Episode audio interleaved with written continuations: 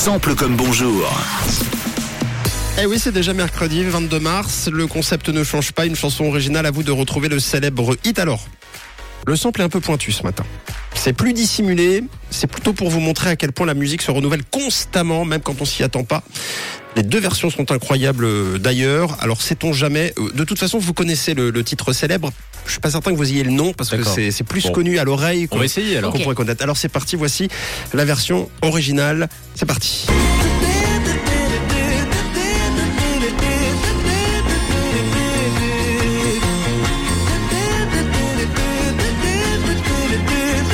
Si vous trouvez ça un peu difficile, on pourrait écouter le célèbre tube ensemble et, et en rediscuter. On va la remettre parce que c'est vraiment ce, ce passage-là.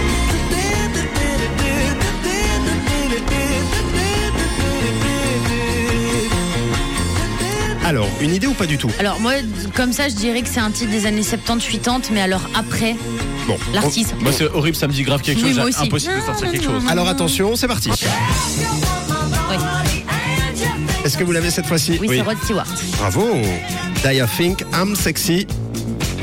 Alors j'ai volontairement euh, ralenti la version euh, du refrain de Rod Stewart pour la comparer plus facilement à la version brésilienne du refrain de George Ben. Ce sera plus criant.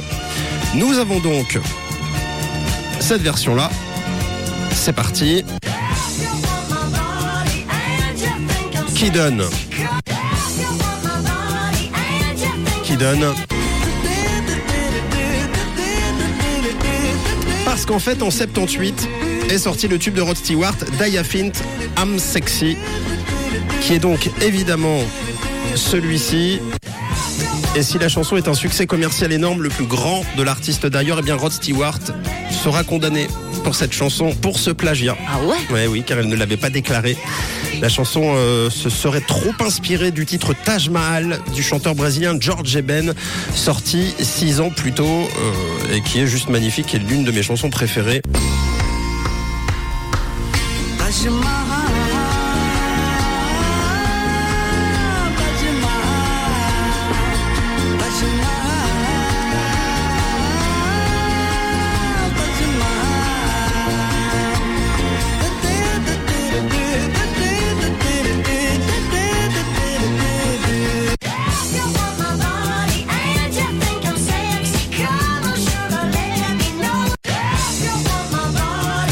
Et donc, sur demande du chanteur brésilien que je vous invite à découvrir de plus près, son répertoire est incroyable. Rod Stewart reversera tous les profits tirés de la chanson, non pas à George Ben, mais à l'UNICEF pour la protection de l'enfance. Ah c'est beau. Ouais, Ah c'est oui. très beau.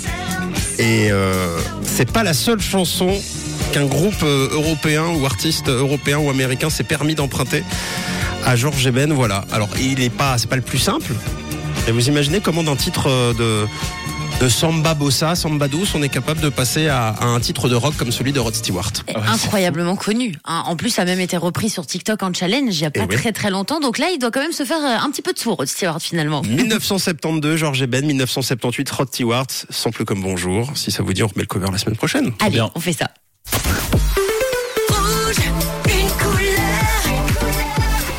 Une radio.